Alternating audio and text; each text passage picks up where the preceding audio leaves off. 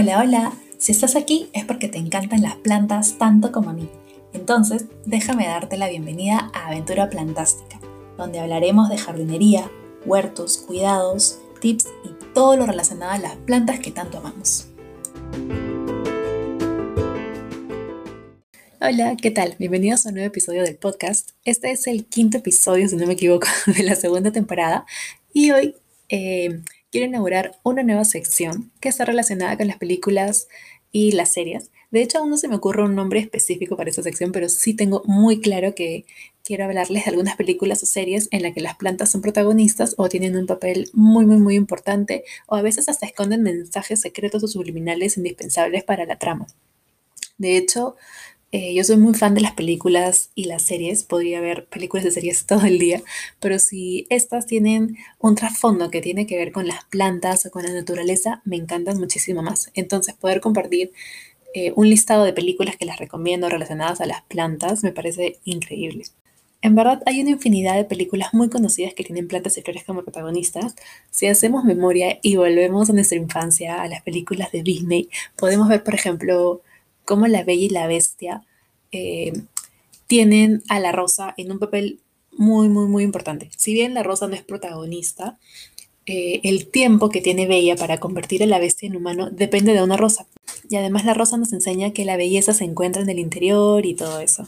También está Alice y el País de las Maravillas, donde hay una escena en particular donde las florcitas cantan, que es la fiesta del jardín. Y bueno, por ahí también hay teorías de que tiene un mensaje oculto, de que algunas flores están por ahí alucinógenas, no sé. Dentro de todas las flores que aparecen en la película, las principales o las que más se pueden como que reconocer son los lirios y las rosas.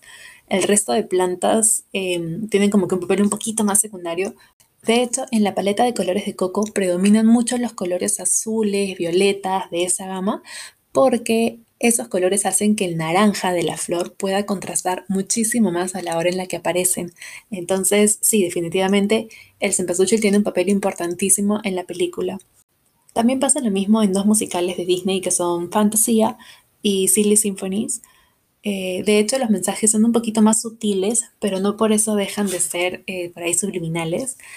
Hay partes en las que intervienen plantas, flores que bailan, árboles que se mueven, hay honguitos, entonces, la naturaleza siempre está muy presente en todas las obras de Disney, desde las más antiguas hasta las más recientes, ¿no? Entonces, hablando únicamente de las películas de Disney, hay un lenguaje que ellos manejan interno relacionado a la naturaleza y a las plantas que es imprescindible. O sea, si nos ponemos a pensar, todos los paisajes, tanto de Blancanieves, Bambi, todos tienen un parecido.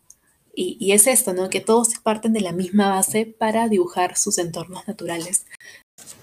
Ahora, si continuamos con las películas animadas y dibujitos, es importante mencionar también el valor que le dan a la naturaleza y a las plantas los animes.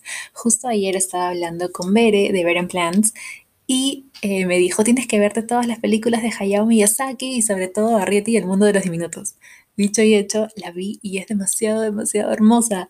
Y cuando le pregunté a mi hermana qué animes podía ver, ella me recomendó Princesa Mononoke y también, en verdad, no sé cómo no la había visto antes, me encantaron demasiado las dos. Entonces, sí, definitivamente los paisajes, los animes japoneses y todo el arte de, de, Hayao Miyazaki y las demás personas merecen su propio episodio, creo yo, en el que hablemos solo de este tipo de películas, porque la información que hay es increíble, es muy bonita, y la paz que proyectan estas películas también es muy bonita. Creo que eso forma parte del éxito que estas películas han tenido, la gran acogida que han tenido, eh, no solo la forma en la que dibujan y las historias que cuentan, sino también los paisajes. Entonces, sí, pronto habrá un episodio de, esto. Eh, continuando, también están las películas de Tim Burton. Las plantas y flores intervienen muchísimo, pero a su estilo. Primero está Big Fish, que es una de mis películas favoritas del mundo, en serio. Y en esta película los narcisos amarillos tienen un protagonismo especial sobre todo en la escena icónica en la que Edward siembra muchísimos narcisos amarillos en la puerta de la casa de Sandra, que era como que el amor de su vida. Y todo esto tiene un significado especial porque está ligado al lenguaje de las flores. El lenguaje de las flores es un lenguaje muy antiguo que nació justo para dar mensajes secretos a través de las flores. Uno con un ramo de flores podía decir muchas cosas sin decir nada escrito, ¿no? Entonces, a grandes rasgos, los narcisos amarillos significaban como que un final feliz, algo imposible que por fin han logrado. Y eso era lo que quería representar Tim Burton en la película, ¿no? Cuando Edward va a buscar a Sandra, Sandra tenía un prometido, Sandra ya estaba comprometida, entonces Edward pudo sembrar rosas rojas, pudo sembrar cualquier flor, pero siempre narcisos amarillos por el significado que englobaban, ¿no? Y al final, obviamente, bueno, no, lo mejor no a spoiler, no les cuento cómo termina, pero, pero bueno, más o menos esa es la idea. Otro momento icónico en las películas de Tim Burton donde usa las flores, en la película Sweeney El Barbero Diabólico, toda la película es súper monocromática. De por sí todas las películas de Tim Burton son, son como que en colores así bien fríos, pero esta película en general es más monocromática que las demás, a excepción de las escenas en las que salen la esposa e hija de Benjamin Parker, que son los únicos momentos de la película en las que las personas están... Em, con tonos cálidos y ellas dos salen con un fondo de flores, representando la inocencia, la pureza, las ganas de vivir, la felicidad y todo lo bonito que te evocan las flores. Tampoco quiero ser spoiler de la película, no voy a spoilear, pero, pero sí, obviamente se han visto los trailers o la película. Eh, verán que la película es súper en tonos así casi blanco y negro prácticamente, ¿no? Todo en gama súper frías, este, los escenarios también son muy lúgubres y, hay escenas que rompen con todo y son súper como que coloridas y bonitas. Así que sí, Tim Burton también, a pesar de que su estilo es muy diferente, también usa muy bien el recurso de las plantas y flores en sus películas. Ahora, en muchas películas también los directores usan las plantas, las flores, la naturaleza en general para acentuar aún más eh, las culturas o los lugares en los que se está desarrollando la película. Por ejemplo, en las memorias de una geisha vemos un montón de sakuras, paisajes con sakuras por todos lados, porque representan un papel muy importante dentro de la cultura tradicional japonesa y además desarrolla un rol importante en paralelo a los personajes, porque según la cultura, las geishas deben ser suaves y dóciles como una flor de cerezo. Entonces, eh, el significado que tienen no solamente es por, por el lugar en el que están, sino también por lo que representan. Lo mismo pasa con la película María Antonieta, donde vemos los jardines de Versalles que son realmente increíbles y son casi iconos del paisajismo francés de esa época. Lo mismo pasa cuando hablamos de la película El maravilloso jardín secreto de Bella Brown, donde podemos conocer un poquito más de la jardinería inglesa, del estilo de los jardines, cómo son allá, cómo los hacen, eh, qué importantes son los jardines en la cultura de allá. Lo mismo ocurre en la película Vicky Cristina Barcelona de Woody Allen, que fue grabada en varios jardines y parques de Barcelona, que reflejan el paisajismo de la época renacentista de la ciudad, ¿no?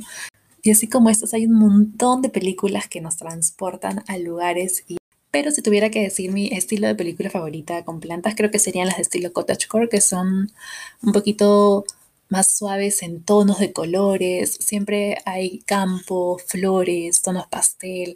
Me encantan. Una de mis favoritas es Miss Potter, que habla sobre la vida de Beatrix Potter, que fue una ilustradora, escritora y fabulista por allá en los 1800.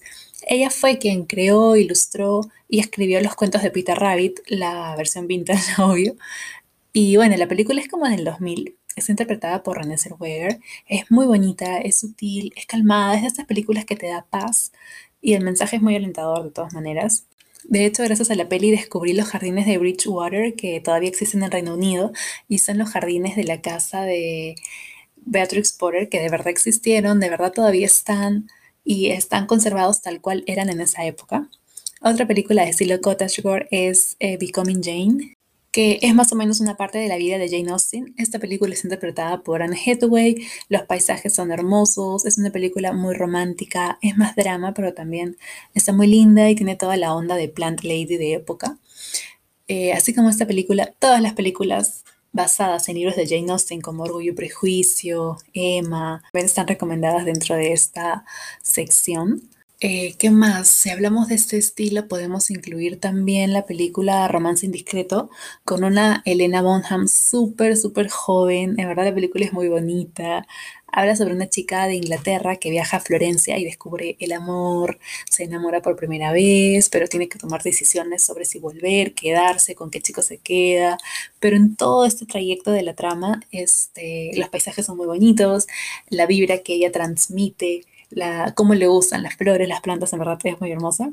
Y ahorita hablando de esta peli, me acabo de acordar que hace poquito vi en Amazon Prime la película El Castillo Soñado, donde sale Henry Cavill súper joven y, y Ramón Lagaray de Dirty Dancing 2. Esta película es como que un sueño, es muy hermosa. Películas con escenas en el campo, los protagonistas corriendo abrazados de la mano por agarrados de la mano por el campo, o sea, es súper naturalista, se podría decir. También está la película de la eterna juventud, o El enigma de las piedras colgantes. También está la película Encuentros Fantásticos, basada en una historia real, de hecho, que es la historia de dos niñas que encuentran a unas haditas y les toman fotos, videos y se lo revelan al mundo y nadie les cree. Esta película es de los 90, es familiar, es hermosa, es muy bonita. Vale totalmente la pena si te gustan las hadas, los jardines, las plantas, las flores, en verdad. No quiero como que hablar mucho de la película porque me cuesta mucho describir una película sin hacer spoiler, así que no quiero arruinarlas. Simplemente como que les dejo el listado de películas que pueden ver. Y bueno, voy a estar dejándolas también en Instagram por si algunos nombres no, llegan a apuntarlos bien o si se les pasó alguno. Lo más probable es que en las historias de Instagram o de repente en un post esté subiendo más información sobre las películas que pueden ver, este, los directores y por ahí algunos datitos de cada peli, ¿no? Ay, me estaba olvidando. Otro tipo de películas que me encantan relacionadas con plantas, aunque sean un poco raras, son las películas de terror. Hay un montón de películas de terror de plantas asesinas y todo eso. Algunas son buenas, otras son como que mm, más o menos y otras son en verdad malísimas. Pero, este, bueno, he visto de todo, vale la pena totalmente verlas. De las primeras que se me viene a la cabeza está eh, En la hierba alta, que es una película basada en el libro del mismo nombre de Stephen King. Básicamente toda la película se desarrolla dentro de la hierba alta, como dice el título. Incluso, un dato curioso de toda esta película es que durante el rodaje, el rodaje se hizo de verdad en un campo de maíz de Canadá y el mismo equipo de producción por momentos se perdía dentro del campo de maíz porque ya saben que no es fácil caminar entre eso. La película no me pareció muy buena, de hecho el libro es mucho mejor. Después también yéndonos un poquito más al pasado está Happening, que es una película que estoy segura que todos hemos visto donde la película empieza con que todo el mundo empieza a morir de la nada y al final descubren que las culpables eran las esporas de unas plantas que iban matando a la gente y que todo esto y bla, bla, bla. Y bueno, al final los protagonistas se salvan, me parece, no me acuerdo. La última vez que la vi ya fue grande y fue como que mmm, no es tan buena, pero cuando era chivola sí me impactó un montón. Otra película también alucinante de plantas, que no es terror, pero me acabo de acordar, es que, bueno, ahora ha salido todo un universo de monstruos, Godzilla contra todos los titanes del mundo. Bueno, resulta que hay un titán que es una super planta que modificaron genéticamente. Y esta planta se llama Biollante, que al final es como que una especie de rosa gigante con espinas y es asesina y pelea contra Godzilla. Eh, no les voy a hacer spoiler, pero ya se dando una idea de quién gana, obviamente. Pero sí, es súper alucinante. Es una película antigua. Lo más probable es que si ahora empiecen a hacer películas de Godzilla contra varios titanes, en algún momento salga la, versión más moderna de, este monstruo. Em, después, ¿qué más? Una de las últimas películas que he visto medio de terror, pero así tipo gore, no sé, podría ser este, Las Ruinas, que es una peli como del 2000, sin embargo recién la he visto.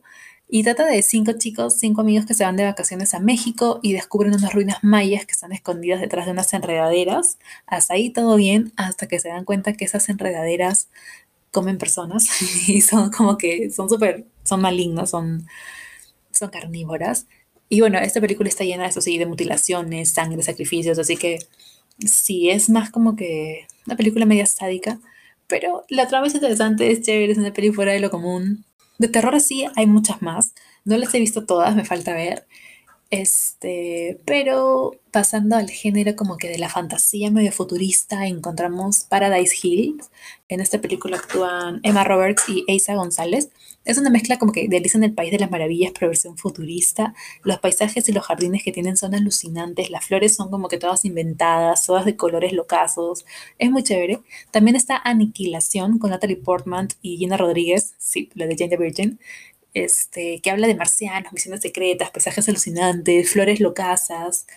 eh, también es muy chévere. Estas dos películas tienen ese tipo de paisajismo como que bien surreal, inventado, pero es válido, ¿no? También aportan mucho las plantas. Las plantas este, tienen mucho que ver en la trama. ¿Y qué más? Bueno, después de esas películas, ah, me olvidé, una de mis favoritas, que creo que es con la que voy a comenzar esta sección, es eh, La tiendecita del horror. La tiendecita del horror es una película increíble. Me he visto las dos versiones, la del sesenta y tantos y la del ochenta y tantos. Me he visto las dos. Las dos me encantan, pero mi favorita es la del ochenta y tantos. De hecho, dentro de poco van a hacer un remake más moderno y las actrices voceadas para ser, para ser la protagonista mujer está entre Lady Gaga y Scarlett Johansson, entre ellas dos. Hasta donde me quedé en el 2019 iba a ser Lady Gaga, pero bueno, pandemia y todo. Y ahora las últimas noticias que he visto es que lo más probable es que la protagonista sea Scarlett Johansson. Entre los protagonistas masculinos están el Capitán América, como el dentista loco, y el actor que va a ser protagonista, no me acuerdo su nombre. Pero bueno, esa es una de mis películas favoritas, es una comedia medianera, un, un humor negro. Y bueno, estoy segura que todos la han visto en su niñez, esa película es de los 80, así que sobrado la han visto, es una planta carnívora es una planta que empieza a comer personas y quiere más, más, más, más, más. Este, hay muchos datos curiosos sobre esta película, de hecho me muero por contárselos. Y bueno, ya terminando con las películas, tocaría el tema de las series. Con las series no me pasa lo mismo, de hecho no hay una serie que hable solo de plantas o que en la trama las plantas sean indispensables, pero lo que sí me ha pasado es que cuando estoy viendo una serie y veo, no sé, la casa de uno de, los personajes y veo plantas, me emociona. Digo, yo tengo esa, esa es una monstera, esa es un ficus lira. Y estoy segura que eso también les pasa a ustedes. Y una de las series en las que más, más, más me pasa es en Queer Eye. De hecho, no sé si han visto, a mí me encanta, me divierto un montón. Pero, pero, pero, el único problema con esta serie es que a veces cuando decoran una casa, la arreglan, la intervienen, ponen demasiadas plantas y yo sufro porque digo, como en una casa que no había ni una planta vas a poner como que 10 plantas de interior, pues no, no funciona. O a veces veo que ponen plantitas en lugares que no son muy iluminados y sufro y ya sé que es una serie, pero no sé, a mí me pasa eso, no sé si a ustedes también les pasa eso con esta serie, pero me divierto mucho igual, ¿no? Igual en otras series a veces veo que tienen plantas en un sótano y es como que mm, no creo que eso funcione, eso se nota que es solamente utilería porque una planta en un sótano mm, mm, no vive pero, pero igual es divertido. Hay un episodio también de Stranger Things donde los chicos están en un centro comercial y hay como que un lugar enorme con monsteras enormes, hermosas, y es como que mm, imposible que esta monstera viva en ese centro comercial sin iluminación. Pero bueno, es parte de la serie, igual se ve bonito. Fácil en, en Instagram les voy a dejar una foto de, de ese episodio para que lo vean. Y fue como que a veces me quedo pegada con una serie y cuando veo plantas me pego muchísimo más. Así que aprovechando que ya les dejé un listado de mil películas para ver, también les dejo como que una recomendación de series que si tienen Netflix pueden verlas hoy mismo, ¿no? La primera serie sería, bueno, Queer Eye, como ya les dije. La segunda sería La Gran Batalla Floral, que si bien habla más de flores y arreglos florales, es interesante, es bonita, es cortísima, es una temporada con ocho episodios y cada episodio es de una temática. Por ejemplo, hay episodios donde todos tienen que hacer cosas relacionadas a la moda floral, ¿no? Mi favorito es uno en el que tenían que hacer cosas con elementos del huerto, entonces era como que súper chévere, son súper creativos, sacas un montón de ideas, sirven muchísimo como para inspiración, como para ver algo diferente. Es un, es un muy buen plan, en verdad, y es cortísima, en dos días, en un fin de semana la terminan por completo. La tercera recomendación que les doy es obviamente La Casa de las Flores, porque como su nombre le dice, las flores son importantísimas en esta serie. Otra serie que también recomiendo es Ain with E o Ana con E, que también es una serie hermosa, además de que trata temas muy importantes como la amistad, la empatía, el respeto y todo eso, también transmite mucha paz y mucho amor, ¿no? Y finalmente una que descubrí hace poquito fue Andes Mágicos, donde pasan paisajes impresionantes de toda la zona de la cordillera aquí de Sudamérica. Está súper bonita, refleja mucho la conexión de las personas con la cordillera. No habla específicamente de plantas, pero en las tomas que hacen hay muchas plantas, pueden ver las variedades de plantas autóctonas de diferentes regiones. No hablan solo de la cordillera de los Andes, la porción de Perú, sino también eh, la porción de otros países que componen la cordillera al sur, al norte, entonces está súper. Y bueno, esas son las series que más me gustan, las que he visto, las que tengo mapeadas, las que me acuerdo también. Conectan mucho con la naturaleza, algunas más que otras, en diferentes grados, de diferentes formas pero no sé, si tienen por ahí recomendaciones de otras series de Netflix o Amazon o cualquier plataforma que haya, que ahora hay un montón, este, me comentan para verlas. De hecho, amo pasar mi tiempo viendo series y películas, aprender mucho más. Este, y nada, fácil en estos días voy a estar haciendo un hilo en Twitter de, todo esto de, de las películas para poder poner los pósters y las imágenes icónicas. Lo malo del podcast es que sí, pues no puedo mostrar tipo las imágenes, pero en Twitter sí, en Instagram también, así que las voy a estar subiendo por ahí. Esto es más o menos como una intro de lo que quiero que se trate esta sección, pero les he dejado muchísima información para que puedan ir viendo pelis relacionadas con las plantas, con la naturaleza. No sé, a mí este tema me encanta muchísimo. Siento que también se aprende mucho eh, y que una película te va llevando a otra con datos así, me parece increíble. Así que nada, eso sería todo por el episodio de hoy. Muchas gracias por acompañarme, se han llegado aquí hasta el final. Nos vemos el próximo viernes en la noche. Chao.